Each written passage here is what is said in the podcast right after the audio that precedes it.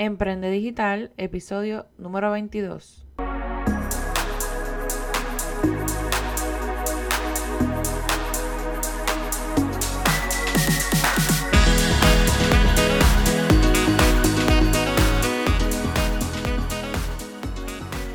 Hola, te doy la bienvenida a tu podcast Emprende Digital con Francesca Vázquez y aprende desde donde sea, donde discutiremos temas de emprendimiento, marketing digital, infoproductos, herramientas y estrategias para redes sociales que te ayudarán a incrementar no tan solo tu productividad, sino también tus clientes y tus ingresos.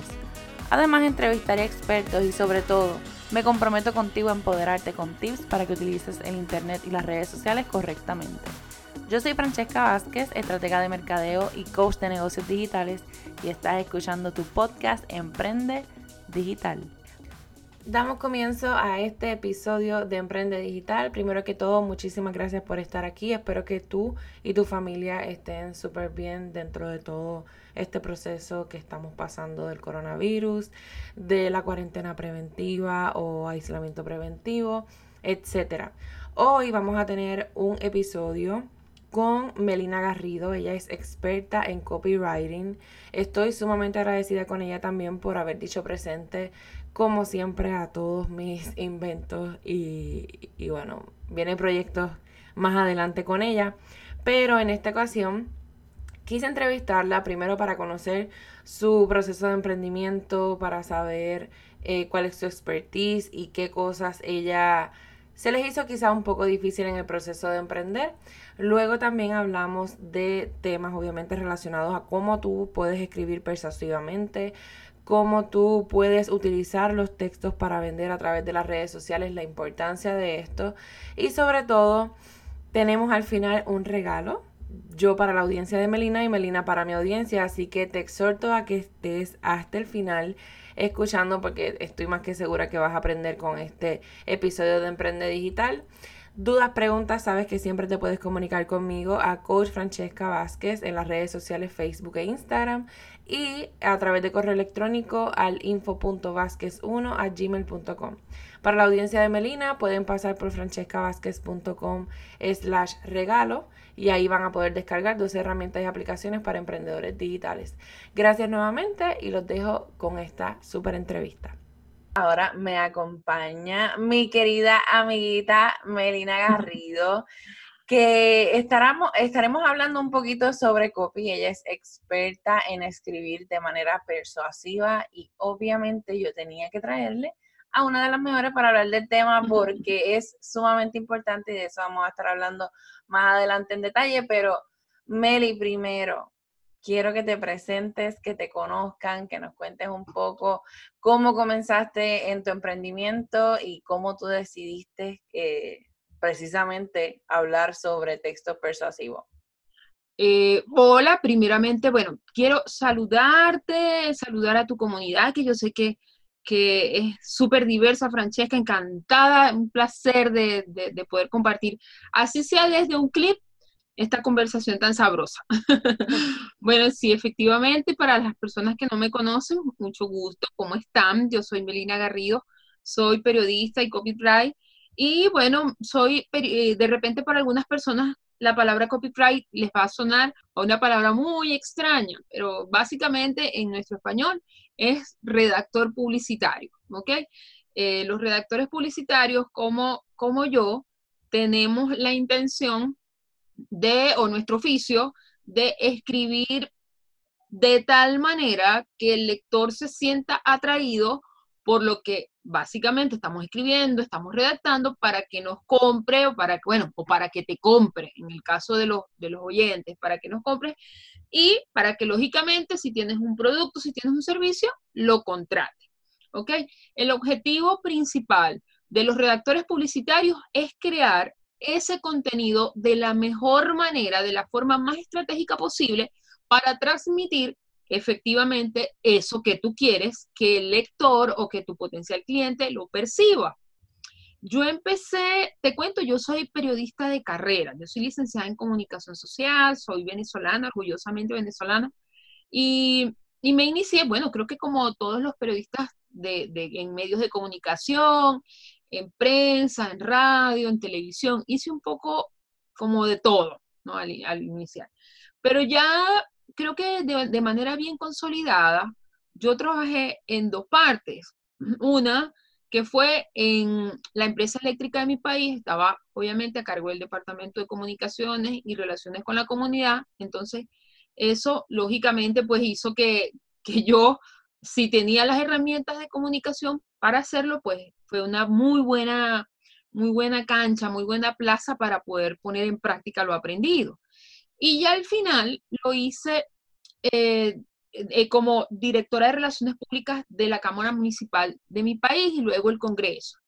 Allí también fui su directora de Relaciones Públicas y bueno, lógicamente trabajar con políticos, creo que, mira, yo siempre he dicho que allí fue donde exactamente yo aprendí a persuadir. Si, si usted no eh, aprende con políticos a persuadir, no aprende con nadie. Los políticos son los reyes de la persuasión.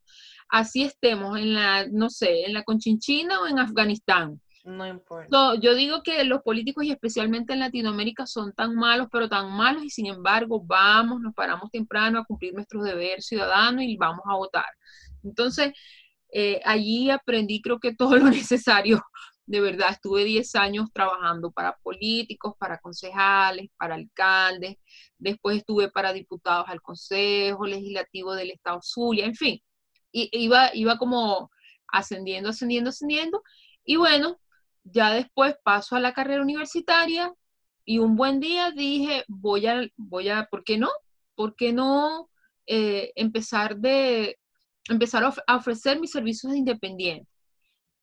Como todo, empecé con uno, empecé con mi jefe, el otro jefe, el otro jefe, el otro jefe, terminé en ese momento llevándole las redes sociales a todos los diputados del Congreso y y nada, ya no podía más, dije, no, tengo que buscar a otras personas. Este, no, básicamente en ese momento no, no, no, no sabía.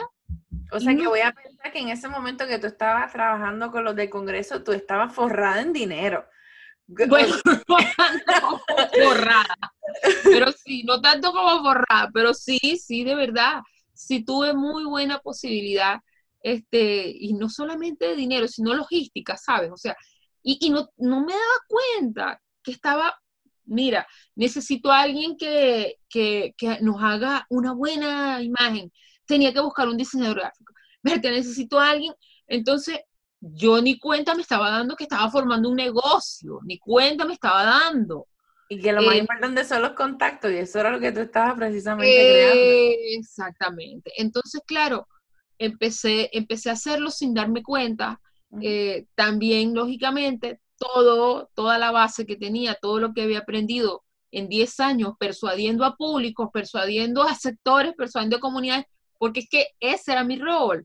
Una, una de mis, yo, yo recuerdo claramente, una de mis funciones allí era que, por ejemplo, si, si el político iba a una comunidad, yo tenía que ir antes y preguntar cuáles eran las necesidades, qué, se, qué hacía falta. Para que pudieran utilizar esas palabras. Eh, sí, sí, sí era, sí era mm, lo, que necesitaba la gente. Yo empezaba, ¿qué necesita? No, la electricidad. Ah, que ahí el asfaltado está mal. No, que el agua. No, que esto. No, que el otro. Yo iba investigando. Y ya después me sentaba con mi jefe y le decía, mira, te van a preguntar esto, esto, esto y esto y esto. O sea, Meli, que tú fuiste cómplice de todo eso. ojo, en el buen sentido, en el buen sentido. Mira, ay Dios mío, pero en realidad, o sea, prácticamente lo que estabas haciendo era un estudio de mercado, tú estabas buscando cuál era la necesidad. Y ahí es donde está la clave de todo, o sea, de tu producto, de tu servicio y del texto que tú escribas, porque si tú no utilizas las palabras claves de ese cliente, o, sea, de, de, ese prospecto, de lo, ¿verdad? De lo que necesita, realmente no estamos haciendo nada, estamos escribiendo para el viento. Todo igualito, así como tú le dices, Francesca. Yo llegaba, hacía todo exactamente. Yo llegaba, me sentaba y cuando nos íbamos allá hasta a los políticos, tal, llegaba la gente, ah, llegaba el político y decía, y bueno, y para eso ya mandé a cambiar el alumbrado y ya mandé a no sé qué, y ya mandé a no sé qué, y la gente, ah, contento. Entonces, ya después de tantos años, ya dije, no, ya, ya llegó un momento en que, bueno, vamos a hacerlo de manera independiente, me fui independiente, empecé administrando redes sociales porque era lo que sabía y un buen día llegó el copy a mi vida. Cuando abrí en un buscador Google, copywriting, más nunca fue igual. Lo demás es historia. Me especialicé, hice cursos, empecé, empecé a darme cuenta de que era lo que estaba, pero esto lo hago yo, esto lo hago yo, esto lo hago yo, esto lo hago yo, esto lo hago yo. Eh, y, y, bueno, ya lo demás es historia aquí estamos. Eso me pasó a mí cuando descubrí la palabra, o sea, el, el, mercado digital, que yo juraba que había descubierto el mundo. Yo lo leí, yo dije, wow, y empecé a buscar, a buscar, a buscar, y dije, esto me encanta, y así mismo. Entonces, yo me paso a meter en las redes sociales, yo me paso, o sea, yo le enseño a mis amistades cómo bregar y hasta en la parte de los features y los settings y todo esto. Así que dije, bueno, esto es lo mío, olvídate, ya lo encontré. Ya, ya lo encontré, esto es lo mío, así me pasó a mí igualito. Y en el proceso, pero mí en el proceso de emprender, ¿qué fue lo más difícil que se te hizo? Mira, eh, a mí me pasaron dos cosas muy importantes que yo creo que fue como un antes, ha sido un antes y un después del negocio y, ha permitido echarlo para atrás y echarlo para adelante, porque eso ha sido un sacudón. La primera es que, si bien es cierto, yo en, en mi estado o en donde yo vivía, era una periodista que gozaba de mucha credibilidad, tenía una muy buena imagen profesional, no es por nada, había sido ganadora de premios, este, para nosotros los periodistas, pues la palabra es como, mira, el santo grial de nosotros, ¿ok? Y, y de verdad gozaba de muy buen prestigio profesional. Llego y me caso con alguien que no era de mi estado, que no era de, de la zona donde yo vivía, y a mí me toca moverme de región. Cuando yo me muevo de región, obviamente para donde me voy, nadie me conoce, excepto una que otra cosa que de repente yo había hecho, ¿ok? Pero nadie, o sea, yo era cero coma nada. A mí me tocó volver igualito como lo hace todo el mundo al inicio. Tuk, tuk, tuk, buenas tardes, con la carpetica debajo del brazo, ¿cómo estás? Yo me presento, yo soy Melina Garrido, tal. Mira, a veces uno tragándose el orgullo porque uno dice después que yo estaba tan posicionada por allá, volver ahora de cero, tú sabes, como si uno estuviera empezando. Empezando de nada. Me daban a veces un golpe al ego tremendo, yo no lo voy a negar. Y creo que, miren, si, si la persona que me está escuchando dice, ay, a mí no me pasó, bueno, suerte, yo creo que a, mí me pasó, sí. A mí me pasó, sí, a mí me pasó. Entonces me tocó iniciar de cero, cero menos cero. En algunos momentos lo usaba a mi favor, porque por ejemplo me invitaban a, me invitaban a programas de televisión y yo iba calladita igual. Entonces, ay, bueno, mira, ¿sí será que, que te animas? A veces los, los, mismos conductores, ¿sí será que te animas? ¿Sí será que no te da pena hablarte unos 15 minutos? O sea, es que el, el, el, la persona nos dejó mal y, y, no sabemos y te habíamos dado para ti 7 minutos, entonces no sabemos si pudieses tú conversar unos 15 minutos cuando yo... Cuando yo estoy acostumbrada, estaba acostumbrada a dar discursos de horas, intentaré, no hay ningún problema. Sí, una que bien modesto.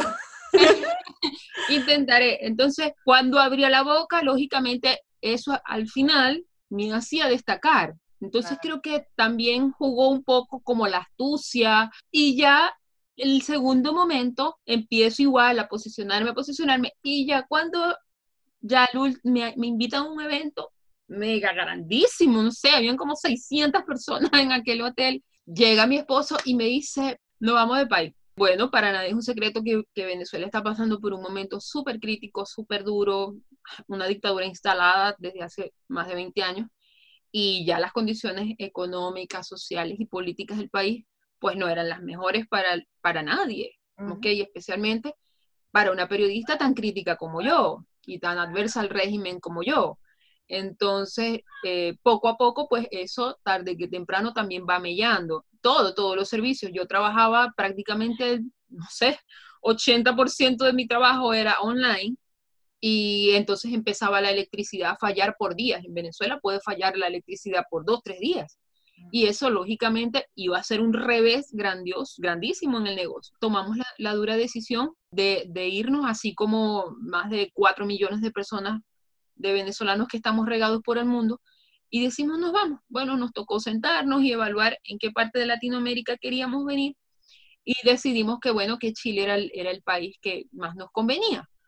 Él se vino primero, yo me quedo haciendo dos especializaciones y después, lógicamente, me vengo. Entonces, ahora ya no me toca ser una desconocida en la, en la región, ya me toca, es en el país. Y, uff, decir, es que ya va, es que ya, me, ya, ya pasé por esto, ya, Dios mío, o sea, ahora es a la enésima potencia. Eh, las personas que, que somos mujeres de fe, mujeres determinadas. Creo que entendemos que, bueno, que si le pedimos a Dios paciencia, Dios no te va a mandar paciencia, sino que te va a mandar esos momentos en donde tu paciencia es probada. Ay, sí, ya, ya, aprendí de, ese, por eso no pido paciencia. Eso me lo contaron y yo, ay, Dios mío, pues entonces eso es lo que me estaba pasando a mí. me gusta preguntarle eso del proceso porque yo siempre pienso que hay alguien peor que uno. Uno siempre está como que, ay, Dios mío, lo que me está pasando es mucho peor, tú sabes, estoy ahogada, no puedo hacerlo. Y entonces me gusta que compartan lo difícil también porque realmente ser emprendedor y emprendedor digital no es nada fácil tampoco, o sea, no es que nosotros nos vamos del día, de la noche a la mañana y entonces tenemos un montón de clientes y esto es chévere y, y trabajo desde mi casa, desde mi cama o algo así. Y trabajo desde la playa como lo quieren ver. Mira, yo vivo enfrente a la playa y yo no sé lo que es bañar. Tengo, ya voy para dos años aquí. Y, y, mentira, no sé lo que es bañarme en, en, la playa. Quien lo diga miente. Este es un trabajo como cualquier otro y yo creo que hasta... Mucho más. Yo creo que yo diría que mucho más, porque mi esposo va al trabajo a esta hora, sale al ya, se desconectó y listo. Yo no, yo tengo un cliente que tiene seis horas de diferencia conmigo y mientras mi esposo está acostado yo estoy trabajando, porque a esa hora él son las ocho de la mañana, por decir algo. No, y entonces, y todas las responsabilidades que uno tiene, que si crear el contenido, que si el video, que si crear el embudo, que si, Mira. que si crear el taller o crear el proyecto, que si los, clientes, o sea, es tanto que a veces es abrumador, pero tiene que apasionarle a uno para uno poder hacerlo. Que alguien llega y me ponga en las manos, por ejemplo, ¿qué más? Tu casa digital, que es tu web, que es como el centro neural, el motor de donde, del motor del carro y que te lo ponga en la mano y que una palabra pueda destruirle todo el trabajo a alguien. Y, y si fuéramos a hablar en cuanto a la necesidad que uno tiene a lo mejor de contratar un copywriter o, o realmente de aprender de copywriting, porque ese es el, el punto, o sea, las personas creen a sí mismos que simplemente eh, trabajar en las redes sociales es pues subir una foto bonita o con un filtro ahora de colores o simplemente escribir un pensamiento por ahí que encontraron bien bonito con una foto que no tiene nada que ver. Pero ¿cuál es la importancia realmente? O sea, ¿cómo, cuánto esto le pudiera costar a un cliente no saber de copywriting? Mira, yo, creo que una de las, eh, uno de los mejores beneficios que tiene la redacción publicitaria es que te, te da dos cosas. Número uno, te da la posibilidad de comunicarte mejor con tus potenciales clientes. Y todo aquello que se comunica mejor, que se explica mejor, que se hace entender mucho mejor, se vende mejor y se vende más rápido. ¿Ok? Y otra de las cosas que también proporciona la redacción publicitaria es que es una inversión por siempre. Un, un texto persuasivo va a trabajar por ti hoy, mañana y siempre, 24/7, aunque tú no estés eh, de manera presencial en, en, el sitio, ¿ok?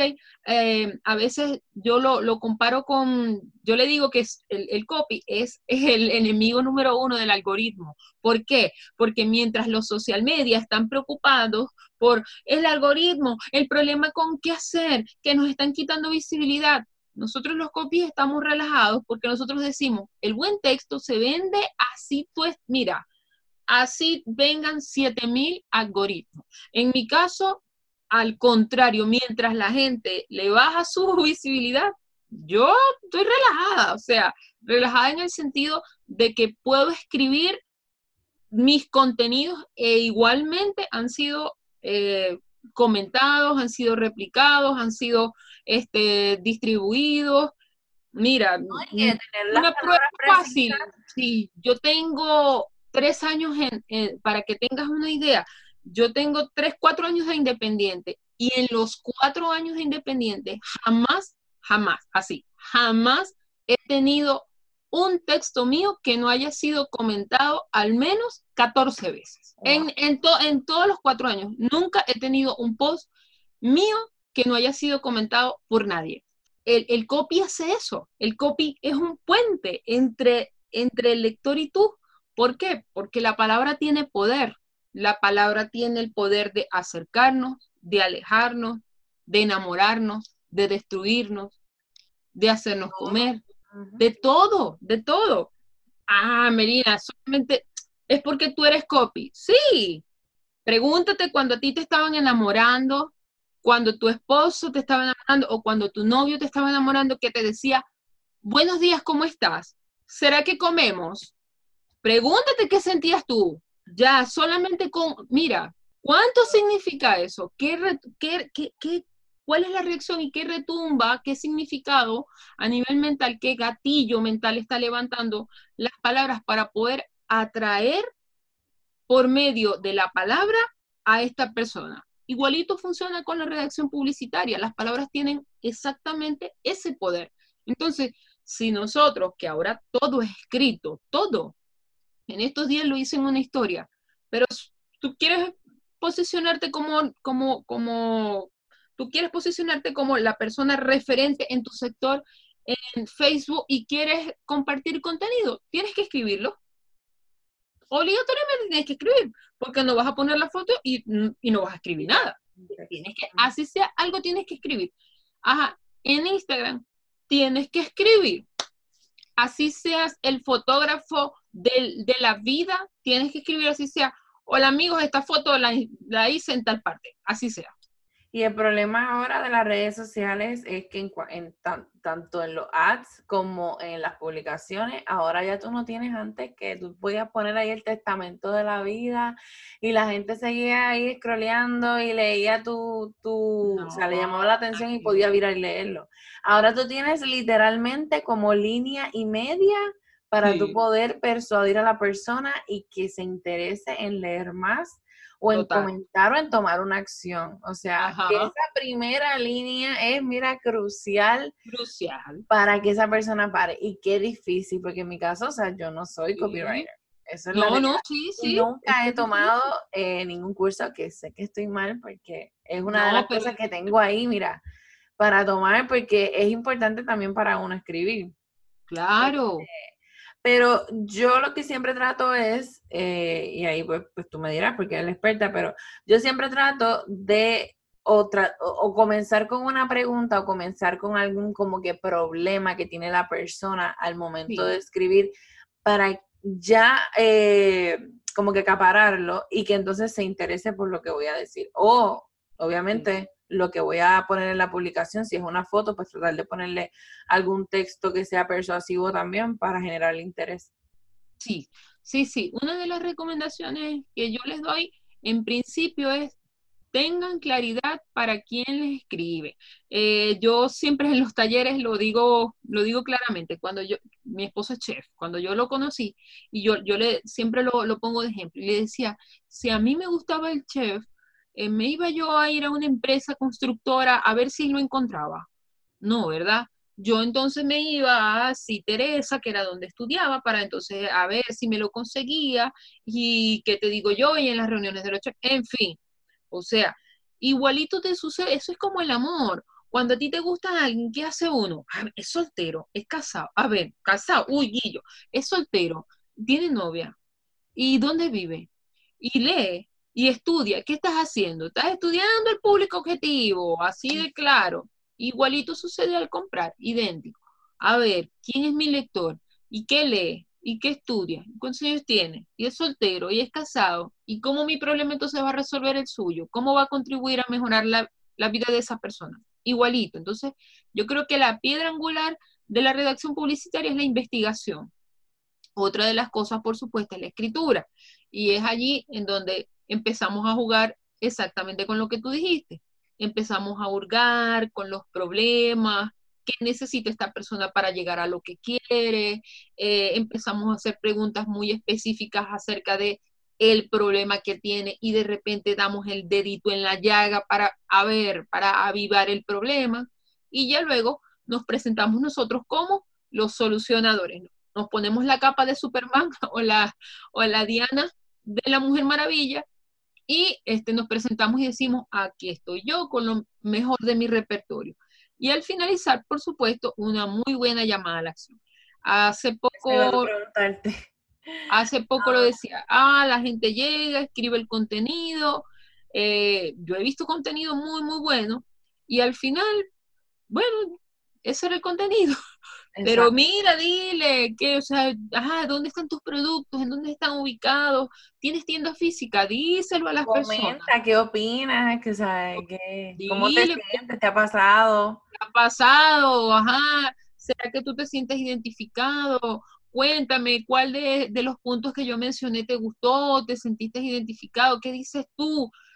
Es que, Meli, pero es que es necesario. Es necesario que yo les diga eso. Ay, o sea, eso me parece tan obvio. No, porque es que no es lo yo, hay millones de llamadas a la acción, no todas son las mismas.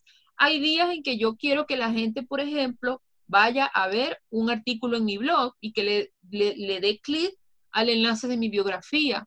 Hay otros días que yo quiero que la gente eh, se inscriba en un webinar. Hay otros días que yo quiero que la gente comente el post y que, y que argumente su respuesta. Hay otros días que yo quiero que la gente nada más coloque un emoji y ya, para que se divierta. Entonces, no todas las llamadas a la acción tienen que ver totalmente con ventas, pero sí, todo texto sí debe tener una muy buena llamada a la acción. Yo creo que... Entonces, eh, ¿tú recomiendas que todas las publicaciones tengan un llamado a la acción? Sí, yo creo que sí. Yo creo que sí, no. Yo estoy segura que sí.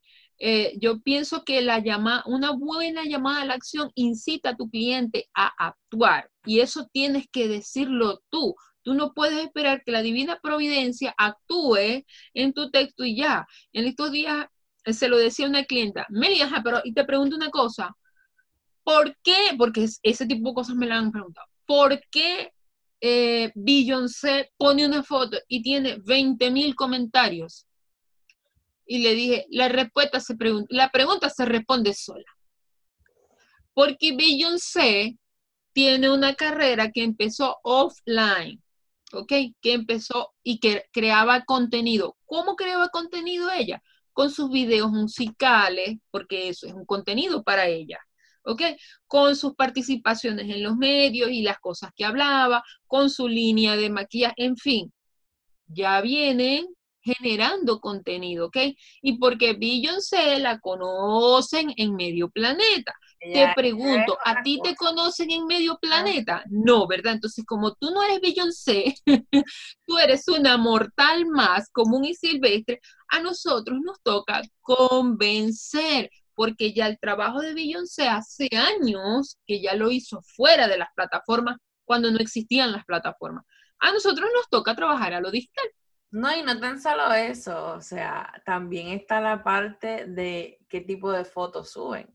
Porque, o sea, no es lo mismo comparar, por ejemplo, una foto de J-Lo, que claro. que sale ella con su cuerpazo, que hasta nosotros las mujeres comentamos como que qué brutal te ve, hasta los mismos hombres, pero si tú vienes a ver qué tipo de comentarios son los que comparten, y realmente esa es la gente que le consume como que su producto, su servicio. Y ahí uno tiene que pensar también como que no tan solo son los que te sigan, sino también que sean prospectos tuyos y que al fin y al cabo te vayan a comprar, porque de nada te vale tanto comentario ni nada para al fin y al cabo que no te compren. Que no te ven. Mira, yo he tenido clientas con 20 mil, 50 mil. Creo que llegué a trabajar con una muchacha que tenía, con una influenciadora que tenía 450 mil personas allí. Y cuando ella me contactó, me dijo, mm, los, en los eh, en los talleres de maquillaje, no he logrado que lleguen 15 personas. Y tenía 450, 450 mil. Entonces, ¿pero es por qué? Porque bueno, y, ¿pero por qué? ¿Qué sucede? Ah, porque es que en principio esta cuenta era de ropa. Mm. Esta cuenta era de ropa, después pasó a no sé qué, después le cambié el nombre y vendía no sé qué y tal, y ya después me dediqué a esto. Ah, entonces, la gente que la siguió por la ropa no es la misma que la sigue por el maquillaje. Yo creo que, eh, mira, si para no ser pesada, yo creo que un 80% de los temas de comunicación en Internet es precisamente porque la gente no sabe comunicar sus ideas, porque se queda en blanco, porque piensa qué voy a decir y empieza como un círculo vicioso, ¿sabes? Empieza esto. A ver, yo creo que voy a escribir para un público amplio porque al fin y al cabo yo creo que mi producto, yo, y, desde allí, desde yo creo, ni siquiera es sentándose con alguien a trabajar esto, sino bueno, yo creo que este producto sirve para todos. Entonces, para que nadie se me quede por fuera, yo voy a escribir de manera muy general. Y no, y no a nadie. Exactamente, entonces empieza, empieza, a ver, y empieza la, empieza la carrera, empieza la rueda de la fortuna. Primero, el pretender que le estás escribiendo a todo el mundo. Entonces ya después empiezas tú, las manos en la cabeza, ¿qué digo? ¿Qué escribo? Y si esto se malinterpreta, no, yo mejor sigo escribiendo así, general. Y entonces escribes un texto general que al final no le habla a nadie, no le dice exactamente qué tiene, no le puedes ver los beneficios porque al fin y al cabo empiezas a, describir fichas de producto, como digo yo, como las tiendas. Televisor, 25 pulgadas, LED, bueno, así he visto. Eh, perfume, tantos miligramos, que al final eso lo puedo leer yo en cualquier parte.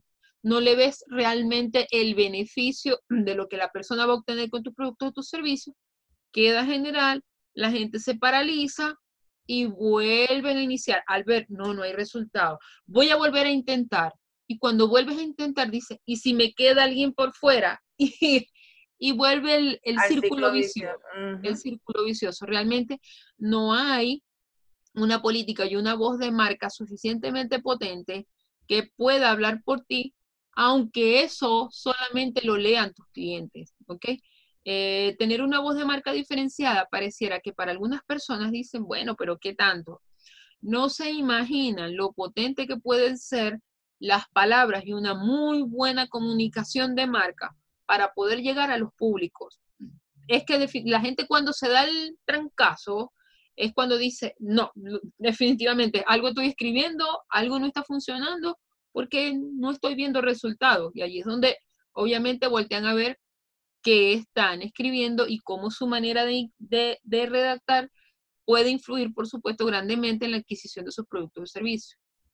Y en cuanto a herramientas, bueno, no sé si hay una herramienta en específica que uno pudiera utilizar o que te ayudara a escribir o algo así, o cómo uno busca sobre todo la parte de la necesidad, o sea, dónde yo puedo ir para saber eh, bueno, yo lo sé, ¿verdad? Pero lo pregunto para compartirlo con los dices, a lo mejor tú tienes algo, algo más, pero, o sea, ¿qué tips uno le puede dar a ellos y qué herramientas para que puedan desarrollar un buen copy o para que sepan lo que la gente está buscando?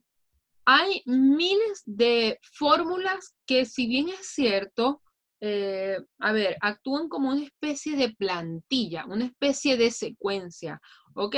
que todo redactor persuasivo utilizamos. Difícilmente un copy hoy por hoy todavía no va, no va a usar, por ejemplo, la fórmula Pastor, la fórmula Paz para poder redactar sus mensajes de venta. Difícilmente. Lo digo difícilmente porque aun cuando fueron descubiertas hace muchos años, tienen una particularidad que funcionan. Todavía seguimos, todavía, todavía funciona perfectamente. Entonces, creo que una de las, de las secuencias más fáciles que pudiesen aplicar sea la fórmula paz. ¿Cuál es la fórmula paz? La que en su acrónimo dice la P de problema, la A de agitación y la S de solución. ¿Qué fue más lo que tú dijiste? ¿Te acuerdas que dijiste, Meli, yo empiezo iniciando usualmente con una pregunta y hurgando en el problema de esta persona? Lo estás haciendo muy bien. ¿Viste? Y eso que eso es, tú sabes, malicia y lógica, yo acá mirando, pensando también porque me daba cuenta de eso, de que yo me trato de poner en el lugar de la persona y siempre hago el ejemplo con un post que yo subí, que era como que un videíto rápido para que hicieran un screenshot y pusieran qué palabra les identificaba. Pues inicialmente recuerdo que yo iba a poner, ay, la palabra que me salió a mí, se llama soñadora y bla, bla, bla, y voy a empezar por ahí con una palabrería, pero después yo dije, es, yo lo que quiero es que la persona actúe, tome la foto y me diga a mí qué fue lo que le salió. Así que si yo empiezo ya de entrada diciéndole lo que me salió a mí, mucho bla, bla, bla, la gente no le va a importar. Así que de un inicio yo les puse, tú sabes, a, tomar acción y, y, a que lo hicieran también para que me escribieran. Y ese fue uno de los posts más comentados que yo tengo en mi Instagram. Porque es que la gente realmente no le importa, tu lector no le importa si te graduaste con honores de Harvard, si tienes 7000 especies, que ojo, que por supuesto son súper valederas y nos va a ayudar como profesionales a mejorar, eso sí, ah, perfecto. Pero al final, eso no le importa para nada a tu lector, no le interesa en nada. Siempre trato de explicarle a, los, al, al lector, mira, pregúntate, así ya nada más, pregúntate, ¿qué quiero yo que se lleve mi lector? ¿Qué quiero yo que haga mi lector después de leerme a mí? ¿Qué quiero? Que me compre, pero que te compre cómo, que te compre qué. Bueno, que me compre mi par de zapatos. ¿Y qué le vas a decir para que te compre el par de zapatos? Eso, a eso es lo que queremos llegar. Porque es que, por ejemplo, si tú dices, quiero que me compre mi par de zapatos y de repente lo que pones es la fotografía y dices, elegancia total, yo no te estoy entendiendo ni siquiera qué es lo que estás vendiendo. ¿Ok? Entonces, díselo, explícale al lector qué debe hacer para poder adquirir tu producto o tu servicio. ¿Cuáles son las emociones por las que pasa tu cliente para poder llegar a ti? ¿Cuáles son los problemas recurrentes que tiene? Díselo, ¿ok? Explícale. A ver, sientes que en tus eventos tiendes a llegar tarde, sientes que en tus eventos te, te, sientes mal, sientes que en tus eventos no puedes representar tu esencia de mujer profesional como es. Ah, bueno. Y ahí me llamó, me captó la atención. Exactamente. Entonces, ajá, sí, nosotros sabemos que hay millones de mujeres que todavía sienten su poca presencia en, sociedad, no sé, estoy inventando aquí, pues cualquier, eh, en, su, en, su, por la, por la poca presencia, por la falta de una presencia vital en sus pies. Y como tú sabes, bueno, los pies son la, la carta de presentación de toda mujer. Bueno, si necesitas la gran cantidad de zapatos, variedad, bellos, no sé qué, no sé qué, no sé qué, venga para acá. Nosotros estamos ubicados en tal parte. ¿Qué hicimos? La paz.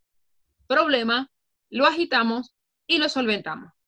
Y bueno, no sé si ahí también entraría o, o, si esto es más bien de otros tipos de, de métodos, pero en cuestión del contenido de valor, que es algo que yo siempre les recalco Qué bueno, muy buena pregunta. Siempre quieren como que poner el post este ahí como que persuadiendo, pero para vender, para vender, para vender. Y es como que, mira, a mí tú me convences más de poquitos. Me, así mismo, me, me haces que me identifique, que, que reconozca que yo tengo un problema o una necesidad. Me vas llevando y después me dices que tú me vas a dar la solución es como que perfecto, o sea, ya tú me tienes y ya yo te puedo comprar. Pero si de entrada tú sabes, me dice, estos zapatos cuestan tanto, escríbeme para DM. Escríbeme un DM para, para enviarte precio o para que lo compre. Ya ahí de entrada yo como que dije, esta persona viene a venderme y le pongo un stop y no quiero saber de ello. Mira, en mi país eh, hay una figura que se llaman charleros. Los charleros eh, viene de la palabra charla, bla, bla, bla, esta gente que habla de más, para aquellas personas de otros países que, no saben exactamente qué significa. Estas personas que hablan y hablan y hablan y con la intención de convencerte, fanfarrones, exactamente, pero no terminan de hacerlo. Bueno, esas personas son muchachos que se montan en los microbuses, ¿ok? Y ya me dicen, buenas tardes, ¿cómo están? Yo, nosotros representamos una, sé qué, y entonces ellos pasan y en principio te ponen caramelo, lo que están, lo que están vendiendo. Buenas tardes, miren, nosotros no somos, no sé qué más, y, empiezan a, y nos en tal parte y no tenemos que comer, y, y es una charla que uno sabe que es totalmente mentira, eso es mentira. No sé qué, no sé qué, no sé qué. Y ya después el que no quiere le devuelve el caramelo y el que quiere te compró. Entonces, yo a, ese tipo de personas les digo exactamente así. Miren, eh, llegar a vender un producto a alguien que sencillamente no está preparado para comprarte es trabajar como los charleros. A ellos les toca subirse y bajarse todos los días. Me imagino que deben hacerlo por aproximadamente como con 20, 30 buses diariamente. Hablarle a, no sé, a ver, 600 personas diariamente por la medida chiquita para vender un caramelo. Al final terminan exhaustos, sin voz, con el mismo paquete de caramelo y habiendo desgastado sus cuerdas vocales. Todo, todo, todo el esfuerzo físico, de dinero, económico, en fin.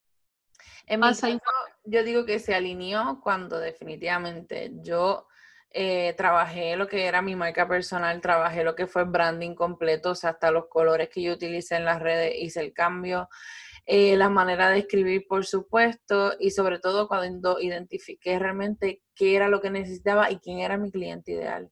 Por, lo mismo, porque yo al principio le estaba hablando a todo el mundo y comencé con el amarillo y demasiado neutral y qué sé yo qué, y no me compraba absolutamente nadie.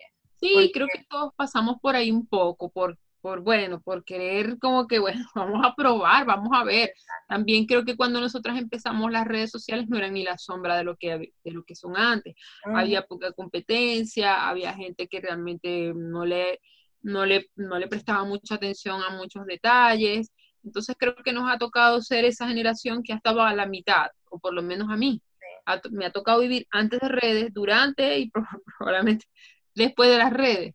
Entonces sí, hemos entendido bajo en la misma evolución que esto no se trata solamente de subir un post, de escribir cuatro tonteras y ya, sino que hay que, a ver, la, que hay que pelear por la atención. Recibimos millones, porque son millones de, de, percepciones diarias de gente que nos quiere comprar. salga a la calle un momento, letreros, vallas, volantes, avisos, eh, pancartas, eh, gente por megáfono, o sea, somos desde que nos montamos al metro, o sea, estamos constantemente bombardeados de marcas que se están peleando literalmente por nuestra atención. Entonces, una voz que se eh, que trata de parecerse a la otra, a ver si, si capta, a ver si alguien voltea, al final se está desgastando.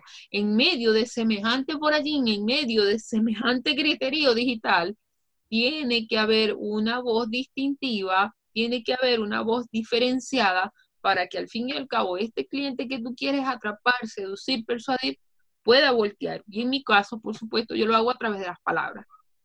Tal vez no todas las palabras, no, no todo tiene que ser las palabras, yo lo, lo admito. Por ejemplo, en mi caso, contratar a un diseñador gráfico, contratar a un experto en el área visual, ha sido un plus, por supuesto que sí. Eh, eh, es total y absolutamente diferente. Esto ha sido un antes y un después. Pero sin embargo, eh, creo que todo debería ir como un sistema engranado, que todo camine. Si una pieza falta, pues la otra va a fallar indudable. Y si ella, y si las personas que te estén escuchando quisieran aprender a escribir o cuáles son los servicios que tú ofreces para que ¿verdad? te puedan contactar. Mira, hay mucho material de verdad ahora, desde hace, ¿qué te digo yo? Hace aproximadamente 5 o 6 años era impensable porque la redacción publicitaria es un concepto que viene de los americanos o de los norteamericanos, que son los padres de la publicidad, básicamente. Sin embargo, ahora de un tiempo para acá, hay diferentes escuelas, por ejemplo, que yo conozca, ahora hay, por lo menos en España, hay tres escuelas para formarte como copy, si es que en dado caso quieres aprender a hacer copyright profesional. Hay una gran cantidad de libros, eh, a ver, Rosa Morel tiene un muy buen libro, hay algunos de persuasión también muy buenos que yo sé que van a poder darle dar es darle ese peque, ese empujón inicial a las personas que quieran este que quieran formarse. Sin embargo, yo pienso que una de las cosas que, tiene el copy es que cualquiera, de verdad, hay gente, yo, yo creo asombrada, hay médicos que son redactores publicitarios y que lo hacen espectacular.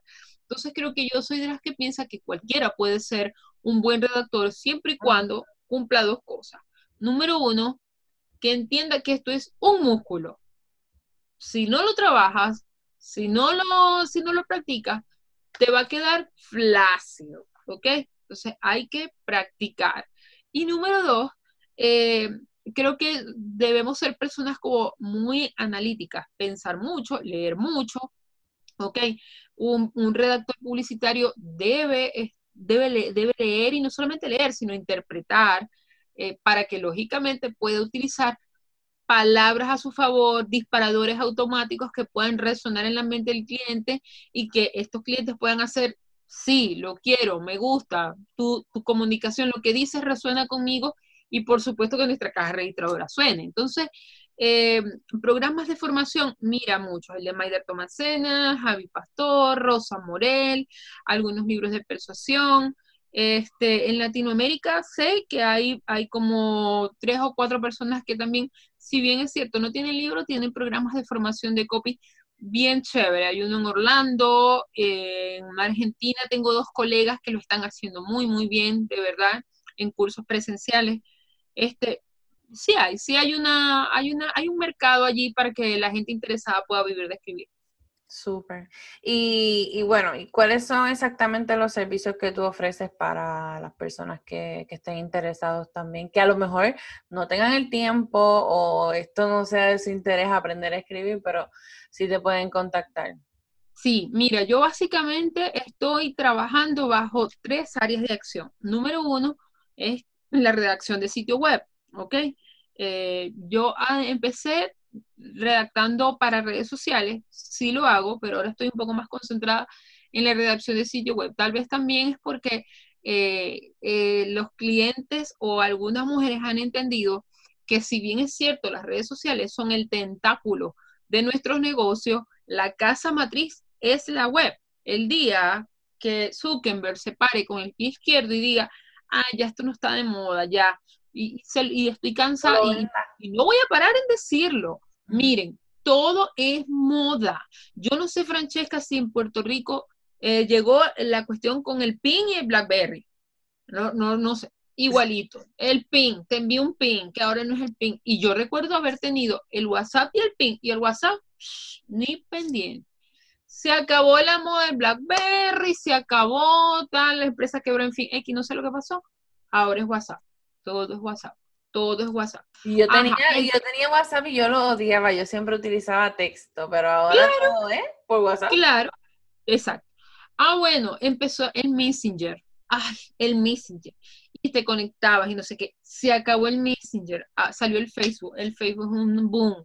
Ya no es Facebook, ahora es Twitter. Ya no es Twitter. Ahora, o sea, siempre va a haber una moda, una tendencia. Y yo, perfecto, porque vamos a estar claros, yo, yo, yo tengo mi presencia en, Twitter, en Facebook, ok, pero al final son modas pasajeras. Entonces, todo ese trabajo que tú tienes, si tú al final no lo sabes convertir en un lead o en un prospecto de cliente que llegue a tu web y así no esté más nunca en redes, a ti te quede ese contacto, a ti te quede esa persona, pues mira, se te perdieron los reales, perdió dinero, tiempo, esfuerzo, todo. Entonces, eh, creo que hay muchas personas que ya han entendido que sí, las redes sociales en mi caso son mi tentáculo, eso, es indiscutible para mí. Eso es indiscutible. Mis prospectos, todo. Pero mi web es la casa y desde allí es donde se desprende toda la maquinaria. Entonces, yo sí las redacto porque lógicamente es lo que e, eso es como la máquina que debe estar bien aceitada. Redacto web, redacto textos para redes sociales, también me encargo de redactar el material que usualmente las personas descargan como regalo, eh, la gente cuando se suscribe a las web, los, los ebooks, las guías digitales, todo esto, bueno, eso lo, lo redacto, también me encargo, hay mucha gente que está ahora escribiendo libros, que me parece fantástico. Antes uno veía, está escribiendo un libro y te imaginabas una mujer de 80 años, de 70 años, un erudito por allá que tenías que pasarle el polvero porque sentías tú que era una biblioteca andante. Ahora tú ves mujeres de 20, 25 años, me parece espectacular, escribiendo libros, de verdad. Me parece buenísimo. Yo hace poco este, leí el de Aisea Petro, que es una copy, y Aisea tiene como 28 años, una cosa así. Y fue un bestseller en Amazon, o sea, me parece espectacular. Entonces, eh, eso lo, obviamente en mi caso, yo los redacto, o por lo menos los reviso, les reviso la sintaxis, la ortografía, todo eso es bajo, bajo mi responsabilidad. Las redes sociales también, todo lo que tiene que ver con material digital, pues ah, bueno, obviamente redactar artículos para el blog, todo esto eh, queda bajo mi cargo y mi responsabilidad, por supuesto, a aquellas personas que, lo, que así lo deseen. Y eh, en el área de formación, que son los talleres y los infoproductos online, y las asesorías personalizadas. ¿Y dónde te pueden conseguir? Bueno, aquí tengo que, que sí, que las personas que nos estén escuchando tienen la ventaja para descargar tres ebooks de redacción. Sí, sí, sí, allí está. Yo pensé que era uno, yo dije, será un error. No. De redacción persuasiva, o sea, miren, es que yo se los digo, o sea, yo no traigo aquí a cualquiera a esta entrevista y ustedes salen hasta con regalo cada vez que escuchan una. Sí, de hecho, para tu comunidad allí estarán dispuestos. Vayan a melinagarrido.com y se van a llevar tres guías digitales. Número uno, cómo aprender a escribir contenido persuasivo paso a paso para tus redes sociales. La otra es cómo planificar tu guía de contenidos, porque lógicamente no es por nada, pero los copies somos los padres y las madres de la planificación.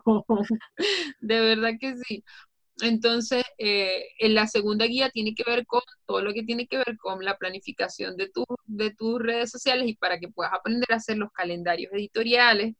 Y la tercera, que fue la que saqué el año pasado, fue una guía de copyright para dirigido especialmente a las mujeres. Cuando tu público objetivo son mujeres, así como el mío, porque yo estoy especializada en escribir contenidos para públicos femeninos, entonces, esa guía de verdad no es por nada, es la idónea para que puedas generar el mejor contenido y el más persuasivo para que si tu cliente mujer es la tuya, puedas contactarle, que contrate tu servicio y que te compre lo que ofrece.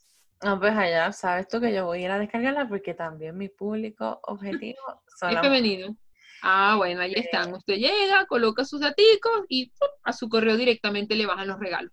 Exacto, súper rápido, así que usted no tiene que quejarse, no tienen que pagar por eso, totalmente gratuito. Vaya a melinagarrido.com y descarga esos tres ebooks que yo estoy más que segura que son, mira, oro. Em, Meli, así mismo te consiguen en las redes, ¿verdad? Melina Garrido. Sí, ya. Soy Melina Garrido. En Facebook, en Twitter y en Instagram, soy Melina Garrido. Perfecto. Pues muchas, muchas, muchas gracias por haber aceptado esta entrevista. Yo espero que a todos ustedes les haya gustado.